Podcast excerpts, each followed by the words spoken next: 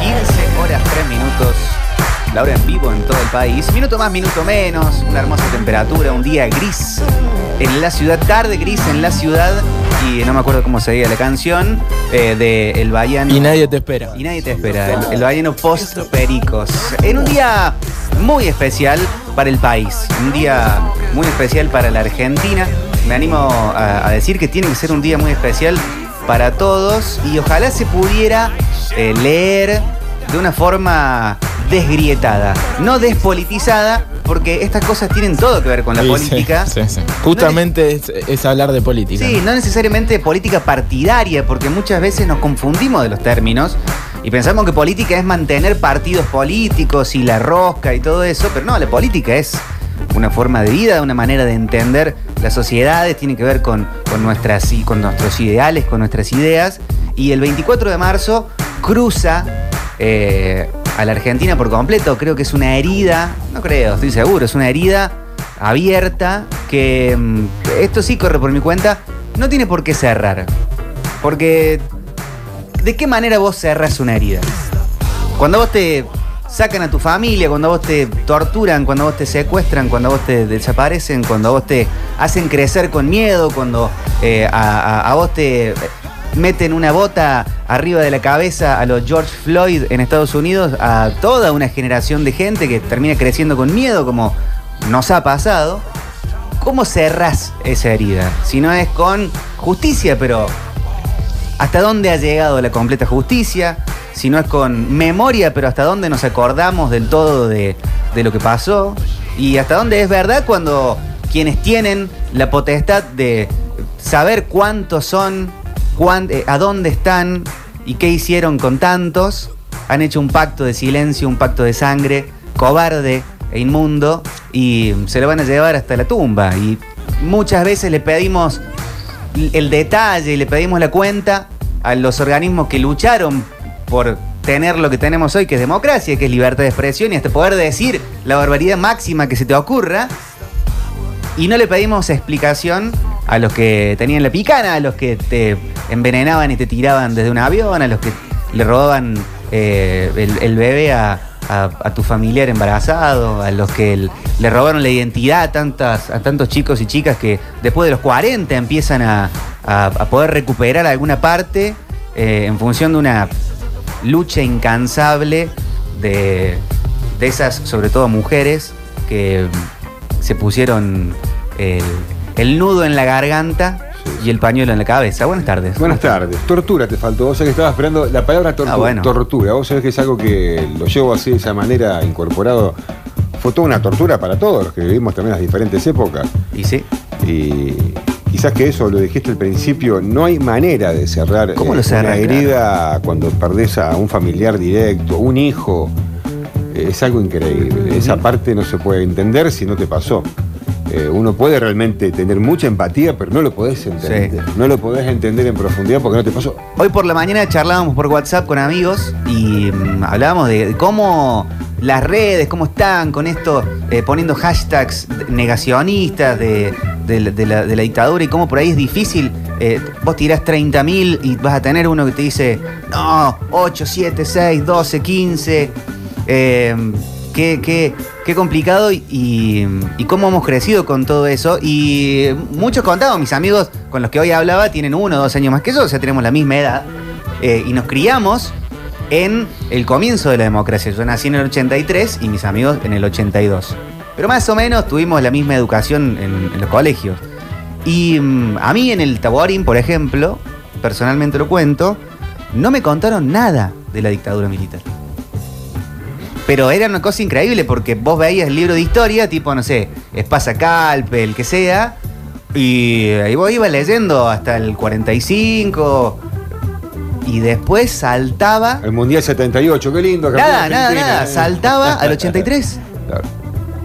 Y yo estaba estudiando historia en el colegio, en el Taborín, y ya eran medio grandes, porque la historia argentina en esa época te la enseñaban entrado del secundario. Sí, tercero o cuarto año de historia argentina. Claro, Por entonces, lo menos en mi época era así.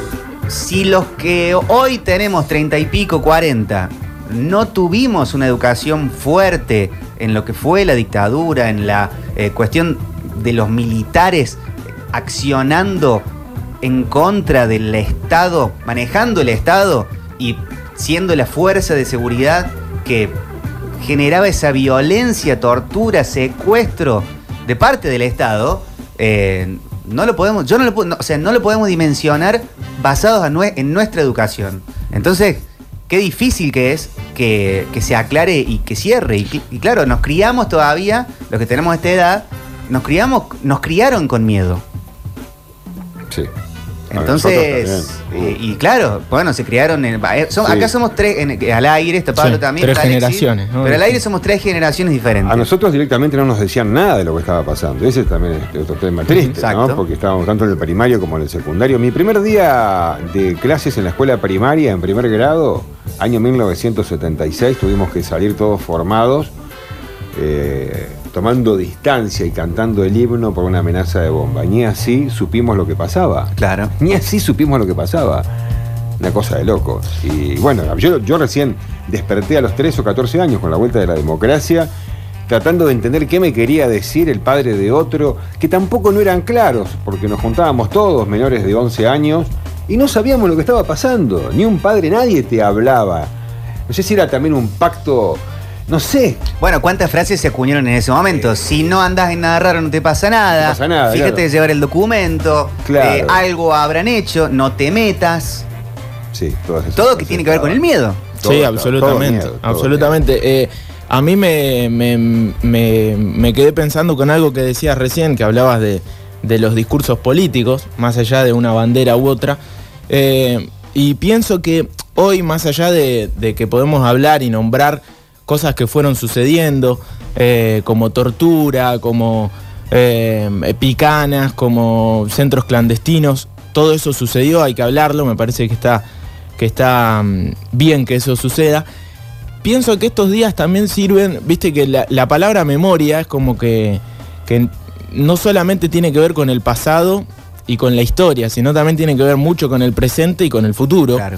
Eh, y por eso pienso que eh, hay que revisar algunas cuestiones, que es muy simple, ¿no? Revisarlas. Eh, es cuestión de, de leer un libro, de, de ver un documental, de ver una película también. Preguntarle a alguien. De preguntarle a alguien. Y yo hoy noto discursos dentro de la política, dentro de, de algunos espacios que se repiten. Y eso sí me parece que está bueno charlarlo. El discurso de la antipolítica era el discurso que tenían estos tipos que llegaron al poder mediante un golpe de Estado, digamos. Se encargaban justamente de que la sociedad deje de hablar de política, que la sociedad se despolitice, que la sociedad no tenga eh, luchas sociales, que, que los espacios eh, de los obreros que eran importantísimos en ese momento, quizá el, momento cumbre eh, de, los derechos de los trabajadores ganados en la República Argentina, se desvaneciera a partir, sí, de un plan económico, de un montón de cosas más y la tortura también. Eh, pienso que, que- que, eh, los más pibes como, como yo, como muchos de mis amigos, que nacimos directamente en democracia, que nos parece inconcebible que, que, que no podamos leer un libro hoy, no- no- uno no se imagina no poder leer un libro, no que no poder puedas escuchar ciertas canciones. una canción, que un amigo te, desapa- te desaparezca de un día para el otro. Alexis, no, no, no, a mí no me pasó, a Alexis tampoco, a Pablo Joaquín tampoco, no, no nos entra en la cabeza.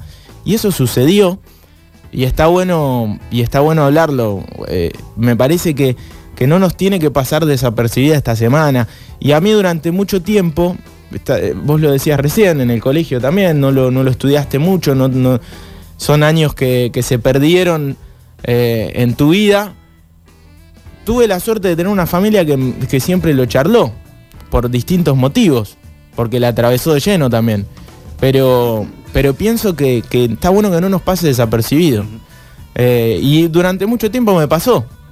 Entonces celebro que lo hablemos hoy y, celebro que, todos los que no lo venían hablando, que todos los que no lo, no lo teníamos presente o, los que le sigue pasando tengan un tiempito para, para hablarlo, que sepan por qué hoy es feriado y por qué hoy eh, mucha gente va a vivirlo con alegría, va a tener nostalgia del presente, porque hoy vivimos en democracia y eso hay que celebrarlo todos los días, pero también con mucho respeto y mucho dolor. Sí. Mucho dolor. Las víctimas de la dictadura no lo viven con alegría, no es, un, no, no es un festejo en ese sentido. Sí entiendo que festejamos vivir en democracia y haber recuperado eh, todo eso y poder hoy ex- expresarlo eh, libremente. Eh, a, mí- me gustaría que pudiéramos charlar este tema sin partidizarlo. eh, si a vos te gusta, porque en el último tiempo, en los últimos años, era si a vos te gusta o te atrae o de alguna manera o no odias al kirchnerismo,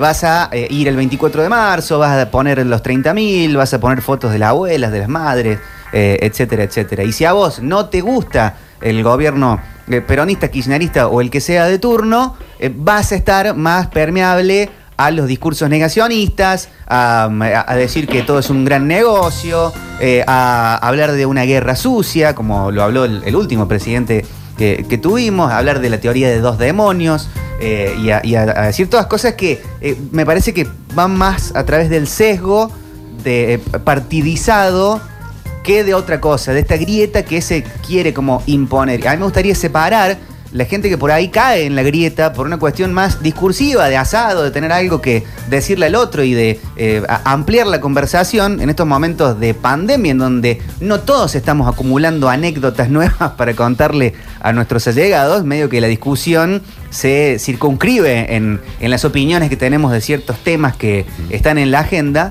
Bueno, eh, ver de poder salir de eso a poder eh, aceptar y, que, como decía Bocta, que no nos pase por el lado estas cosas que ocurrieron. Eh, mi familia, yo soy hijo, eh, no hijo, sino familiar de desaparecidos. Mi familia lo sufrió en carne viva, en carne propia, sobre todo del lado de mi mamá, de la Ale.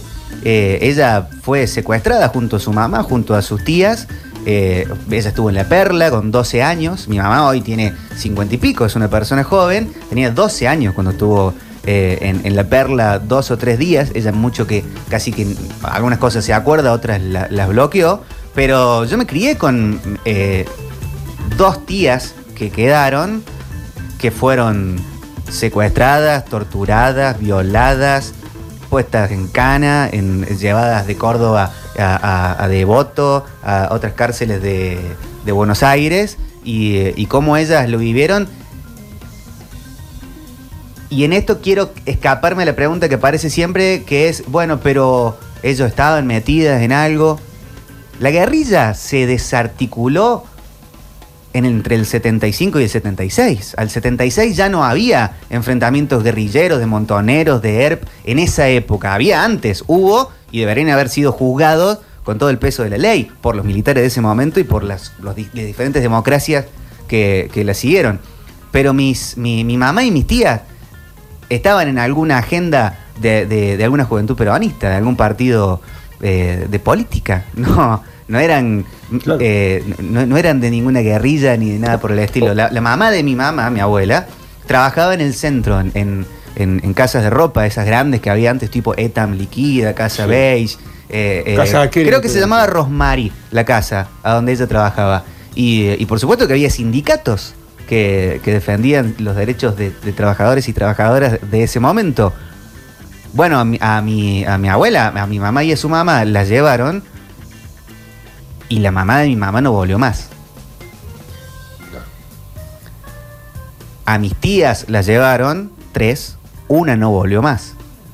Y las que volvieron no volvieron igual. Y no.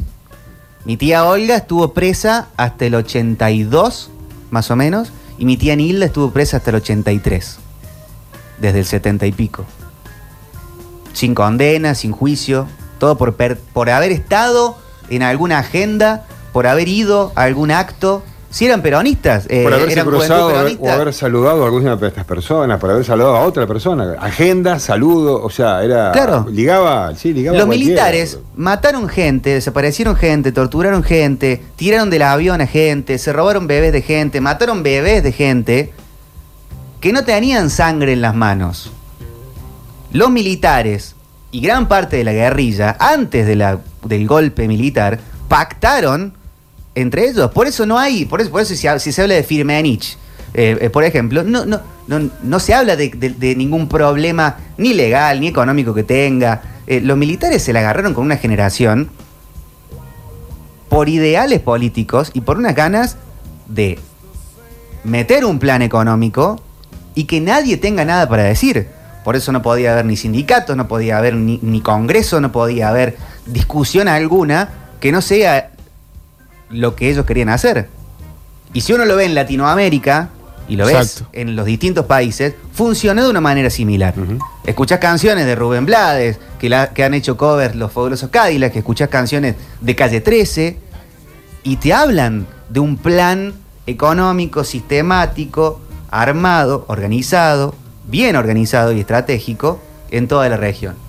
Entonces podríamos salirnos de esta idea de si no me gusta el gobierno de hoy, no lo quiero Alberto, no le quiero a Cristina, eh, voy a, eh, a asimilar toda la información que esté dando vuelta en contra de el 24 de marzo y lo que significa. Nos salgamos de ese lugar porque mucha gente la pasó de la peor manera, se cometieron los peores crímenes en función de una pelea de ideas que ni siquiera era igualitaria, porque no, no es lo mismo una persona que está en la agenda de un militante de la política que un jefe de Estado, que un jefe de la Armada, que alguien con todo el peso Sí.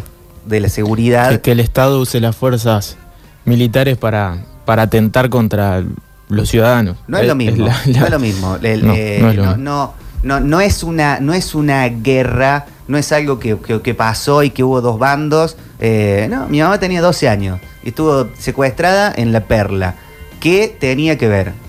Mis tías, una telefonista que lo conté el otro día, otra profe de geografía eh, y la otra trabajaba, eh, mi, abuela trabajaba en una casa de ropa. ¿Qué, qué tenían de peligro? Nada. Mi padrastro tenía 16 años, no estaba involucrado en política, no estaba involucrado en política, simplemente tenía una hermana que era estudiante, era músico en Rosario, 16 años tenía. Y lo secuestraron. Y no estaba involucrado en política.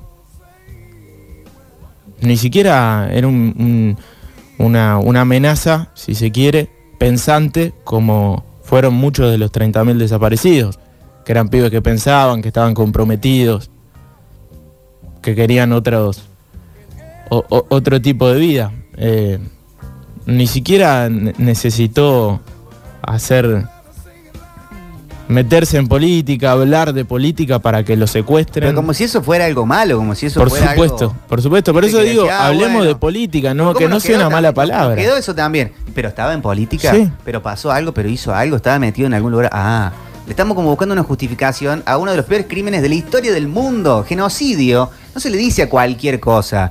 No es que eh, eh, eh, algo aberrante, algo violento pasa en algún lugar y ya se lo puede catalogar de genocidio. Porque también vivimos en una época en donde las palabras significan cualquier cosa. A todos le decimos dictadura, a todos le decimos genocidio, a todo el mundo le decimos nazi y a todo el mundo le decimos facho. Y no es así.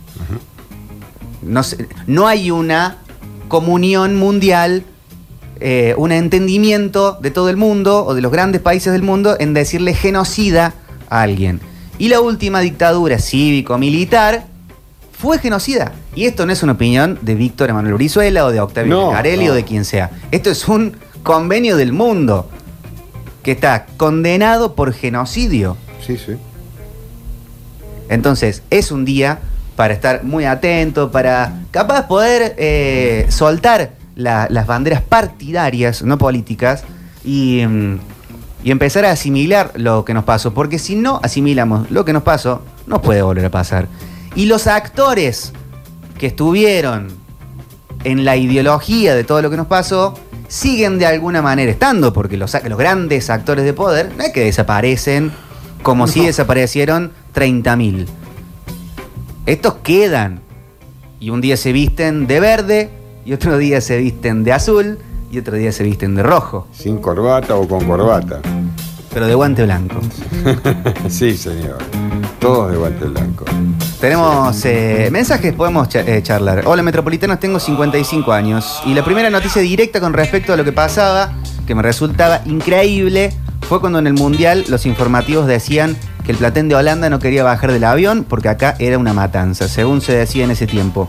En Europa el gauchito tenía el pie sobre una calavera. Bueno, ¿quién no vino de los eh, Cruyff? ¿No vino? Eh? Johan. Eh, No, no, Johan Cruyff. Cruyff. Johan Cruyff eh, No vino al Mundial. no viajó al Mundial, el mejor futbolista de Holanda. De Que una de las pocas filmaciones que se mostraban al mundo la había hecho la televisión holandesa. Sí. Eh, la de las madres y de las abuelas. Exactamente, una En de Plaza las de Mayo. pocas, pocas filmaciones que se vio en el mundo la hicieron los holandeses. Y hubo un plan eh, histórico a lo largo de Europa, mediático, para tratar de que el Mundial no se, no se juegue en, en Argentina. Cuando en Argentina Claro. ni siquiera se, se llegaban las noticias de la posibilidad de que no se juegue el Mundial, o eran muy censuradas, a lo largo de, de toda Europa se hablaba del tema, lógicamente lo, lo imponían en primera instancia los exiliados políticos, pero después muchos organismos de derechos humanos a lo largo del mundo y revistas importantes del mundo habían hecho un complot para que no se juegue el Mundial 78. Sí. Metropolitanos te, no cierran esas heridas, igual que la persona que es violada nunca más vuelve a ser la misma, eh, más allá de la justicia. Unos pocos crearon una herida poco más que eterna, se aprende a vivir con eso, a intentar ser mejores que ellos, pero sanar nunca se sana. Eh, hay notas de voz. Hola. Felicitaciones chicos, Sergio de la Calera. Eh, hermoso comentario. Este, a mí también me cruzó, tengo 53 años, este, en mi familia. Eh, nunca más chicos, nunca más. Abrazo chicos, la mejor radio. Viva la democracia. Gracias. En internet, sobre todo, no sé si eso tiene demasiada eh, relevancia eh, por fuera de las redes, pero eh, vieron que eh, hay como una nueva tendencia de, de- de pibitos, de, de gente, yo no sé si son muchos, pero que empezás a leer que vuelva Videla, con Videla estábamos mejor, stinkers de un Falcon para allá. que vuelva Videla y, y hacer ese chiste es que violen y maten a mujeres y le saquen el bebé de adentro, que le hagan abortos sin anestesia a, la- a las mujeres que secuestraban y que torturaban sin ningún tipo de condena, sin ningún tipo de acusación y sin ningún tipo de justicia, que significa que le inyecten una especie de somnífero a la gente y los tiren desde los aviones estando despiertos y sin poder moverse, significa, em, ¿qué otra cosa más? Eh, que el Estado robe bebés y se los, y se los dé a, a- allegados, a gente de, la- de las iglesias, a gente de las empresas. Significa eso también si vos haces ese chiste tan, eh, tan, tan libremente. Eh, significa que em, se quiere exterminar una ideología, por más que no te guste. Imagínate que eh, uno diga, che, a todos los que dicen que, que vuelva Videla, no que vayan presos, no que le hagan una multa, no que les vaya el INADI o quien sea, sino eh, que te maten, que no la cuentes más. ¿Significa eso? Eh, significa mm, que se destruya la economía, que se destruya el sistema productivo nacional, que se tome la deuda externa que tomaron los militares, que fue récord en el momento, me parece que fue récord récord absoluto eh, la deuda que se, eh, que se, que se tomó. Sí, entre ellos para los estadios mundialistas y las rutas. Claro, y hasta hace muy poco era la fuga de capitales más importante de la historia del país. Sí, sí. Significa que se avale que el Estado cometa múltiples delitos aberrantes en todo el mundo para contrarrestar algún accionar civil que en todo caso debería, haber- sido juzgado por algún tribunal de justicia y que, y que se, y que se haga como en cualquier parte del mundo. En octubre del 76 debió haber elecciones en Argentina. No las hubo. A nosotros nos parece inconcebible un país sin elecciones, Pero- Pero sin Congreso. sin Congreso. sin nada, sin ningún tipo de debate de ninguna ley. No, no, es- es- esa, esa, esa cosa tan liviana de que vuelva Videla, que hoy parece un chiste de algún eh, liberaloide eh, mal dormido, implica todo eso. Entonces habría No, que, y los que- que- memes. que realmente contrastarlo con, con la realidad. Porque una cosa es que vos hagas un chiste, pero anda a hacer ese chiste en la Alemania de Merkel. Anda a decir que vuelva Hitler. No se respetan los discursos del odio en, en Alemania. Anda a decir no fueron 6 millones de judíos, fueron, eh, fueron 5, fueron uno. No tenés un aval para hacerlo ni para decirlo. Entonces, lo pongamos a donde tiene que ser. Hola. Hola chicos, bueno, con 48 años viví el proceso muy de chiquito, pero en casa se habló y hoy se habla y cuentan mi familia, un primo segundo, que fue desaparecido, fue chupado y nunca más apareció. Y un tío del otro lado de la familia eh, falleció quemado en la explosión del correo. Eh, y era cuidador, nada más, no era milico tampoco. Eh, y en una reunión, una, una de mis abuelas, tía abuela y mi abuela, que los dos estuvieron desaparecidos de cada lado, se abrazaron y lloraron juntas. Y eso es, digamos, un poco el, el aprendizaje. Eh, dejar de estar de un lado del otro, solamente hay un lado que es la vida. Y bueno, eso. Saludos chicos. Saludos, saludos. Hola. Buen día chicos, el poeta. Eh, todavía hay gente que, que dice que vuelvan los milicos, hay gente que justifica, hay gente que pide eh, el, juicio a los montoneros, hay gente que pide, está bien, está bien, está bien que se pida, está bien, eh, el que comparte esa ideología no está bien, pero bueno, hay que tratar de convencerlo. Y mientras eh, haya gente que, que reclame la vuelta de los milicos o que ponga en duda todavía ese comportamiento, vamos a tocar el tema y no nos vamos a olvidar. Yo creo que está bueno que haya un par de personas que, que aún quieran justificar esa bestialidad, porque así nos vamos a acordar y nos va a obligar, ¿sabe qué? A ir a YouTube, a ver videos, a leer. Bienvenido sea el debate, bienvenido sea porque nos va a ayudar a recordar. Le mando un beso, poeta. Yo también soy pariente de, de desaparecidos o de gente muy maltratada por el tiempo de los milicos. Muchas gracias. Hola. Hola gente, ¿cómo les va? Muy sabias palabras. Sí, eh, mi dolor más grande en esta época es eh, la politización, llevar agua para el molino de uno con un tema que es sumamente importante, sumamente doloroso. Y es verdad, no nos han enseñado todo eh, porque no se cuenta toda la verdad. Esto no le quita culpabilidad a nadie pero es bueno entender la historia lo más parecido a la realidad posible, no como muchos las cuentan a favor o en contra. Lo malo siempre es malo. Quien, quien lo haga no, no interesa. Un abrazo a todos y no repitamos los errores del pasado. Ninguno, ninguno, por favor. Un abrazo. Un abrazo. Hola. Hola chicos, Eh, genial la introducción del tema. Y no, les cuento dos historias como para que por ahí el que no sabe sepa. Eh, mi papá no era político, era estudiante o hacía nomás. Y le hicieron quemar todo, mi mamá le hizo quemar todos los libros en el, en el asador por, miedo. Y unos meses después eh, estaban esperando unos vecinos y pusieron una bandera roja porque habían quedado así, que iban a poner una bandera roja. Y a los 10 minutos me contaban Estaban todos los milicos ahí buscando, revisando la casa.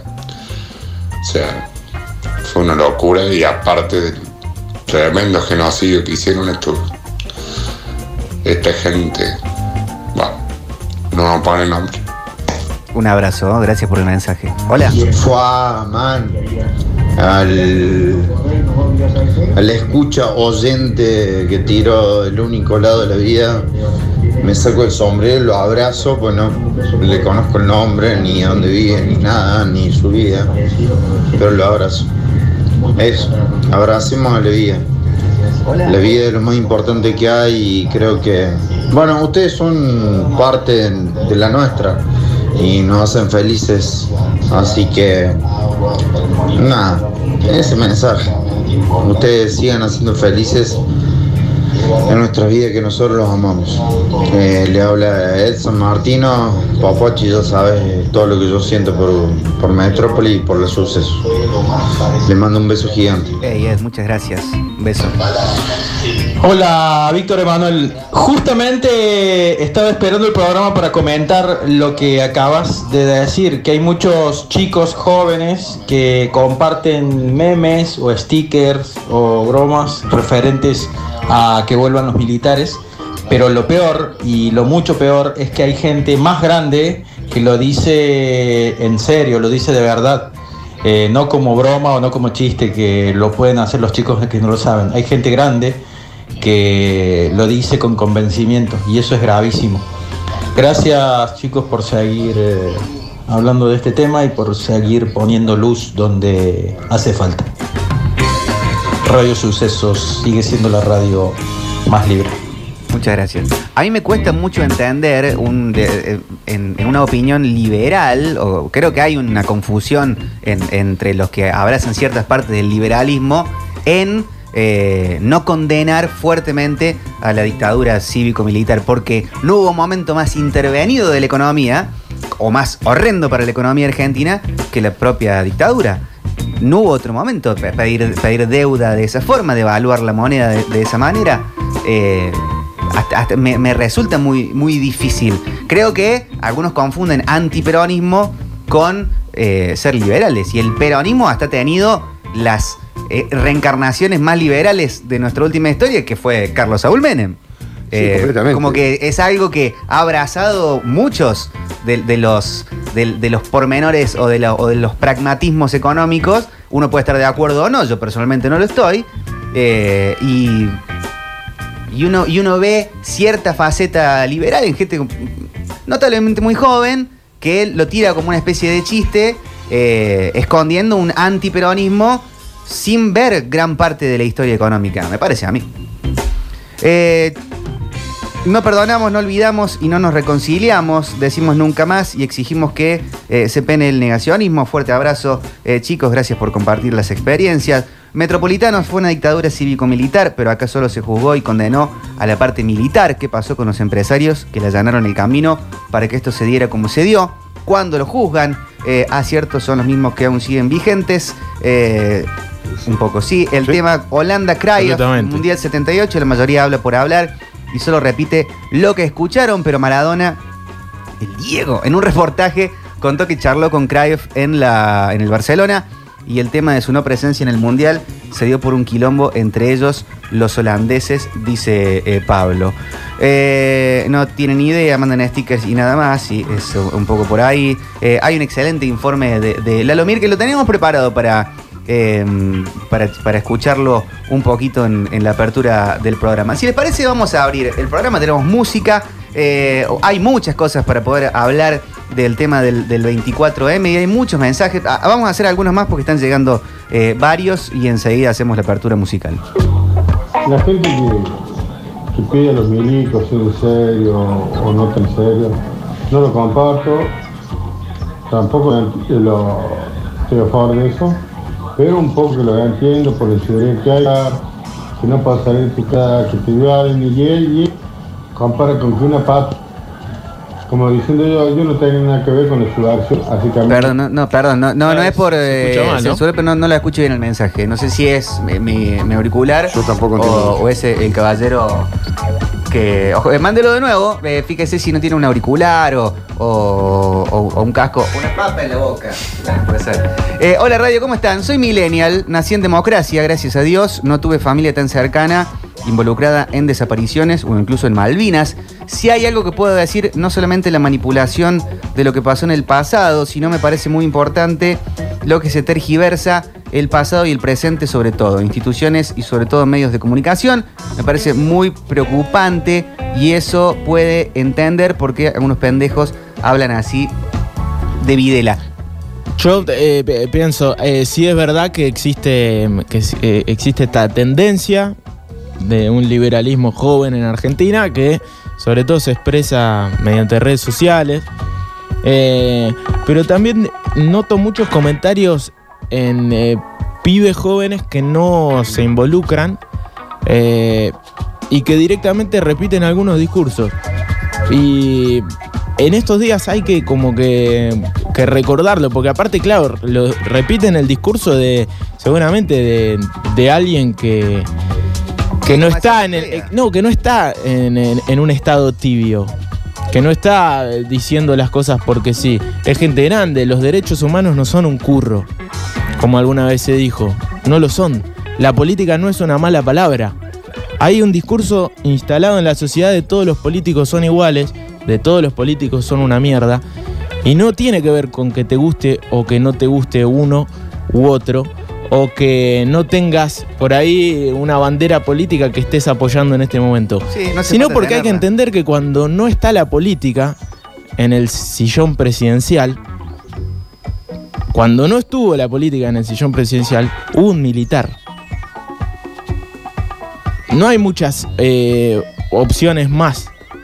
Entonces hay que entender que ese discurso de la antipolítica que está instalado con una tibieza enorme. Que está medio cercana Está también a- a eso, cómo los echamos los ingleses de las invasiones inglesas, cómo los echamos los españoles. O sea, una, una liviandad en la forma de hablar que yo creo que queda en el chiste, quiero creerlo, y que no impregna eh, realmente a la, opinión pública. Me parece que son cosas que eh, uno, uno quiere que la sociedad las tenga saldadas. Eh, no, no, no saldado desde, bueno, sanamos, perdonamos, nos reconciliamos y nos damos la mano con los torturadores y con los que desaparecieron gente, eh, porque con ellos ni olvido ni perdón jamás, eh, sino en una sociedad más adulta que diga, sí, pasó lo que nos pasó, fue de esta manera, no hay discusión sobre esto y, y de esa forma podemos ir para, para adelante sin miedo a regresar a esto que nos ocurrió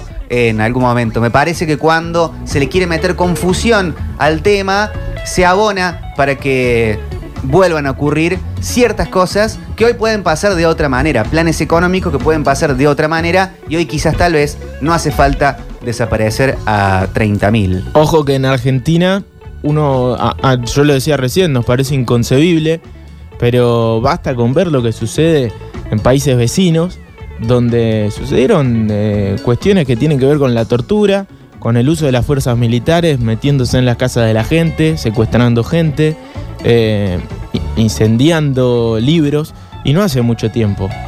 Entonces, no hay que tampoco entender que, o pensar como una distopía eh, o distopia que no puede volver a suceder nunca más. No puede volver a suceder nunca más, pero eso es un compromiso. Y no tengamos grietas sobre eso. Hay cosas que no queremos que vuelvan, hay formas de vivir la Argentina que no queremos que, eh, que, regrese. Eh, queremos vivir democracia y deberíamos siempre estar agradecidos a quienes nos dieron la democracia. Mucha gente luchó en ese momento y no estoy hablando de la guerrilla pre-76. Estoy hablando de la gente que luchó desde el 76 al 83 y que siguió luchando del 83 para adelante para que la democracia sea la forma de vivir del país. Las abuelas, las madres, los políticos como Alfonsín, para nombrar a uno en función de todos ellos, los políticos como el kirchnerismo que volvió a meter en cana a los genocidas que ahí es donde tienen que estar. Esa es la manera de vivir la democracia y esa es la forma que tenemos de acá para adelante. No hace falta que tengamos de ídolos a los políticos o a los referentes de derechos humanos, pero no podemos no reconocer a quienes hicieron cosas y a quienes no hicieron nada. Tengamos bien en claro quiénes fueron los que estuvieron en ese lugar y los que tuvieron la botonera, como dicen algunos, y pudieron accionarla para el lado de la democracia, de los derechos humanos, o para, bueno, no hagamos nada y dejemos que esto pase. Las cosas estas no tienen por qué pasar. No todas las heridas tienen que sanar, no todas las deudas tienen que saldarse, y esta capaz que es una de ellas. Es un día para ponerle atención también a los peros. A mí, esto corre por mi cuenta, los peros ante todo esto, prefiero tenerlos cada vez más lejos porque elijo tener la declaración completa, eh, fuerte y, y comprometida.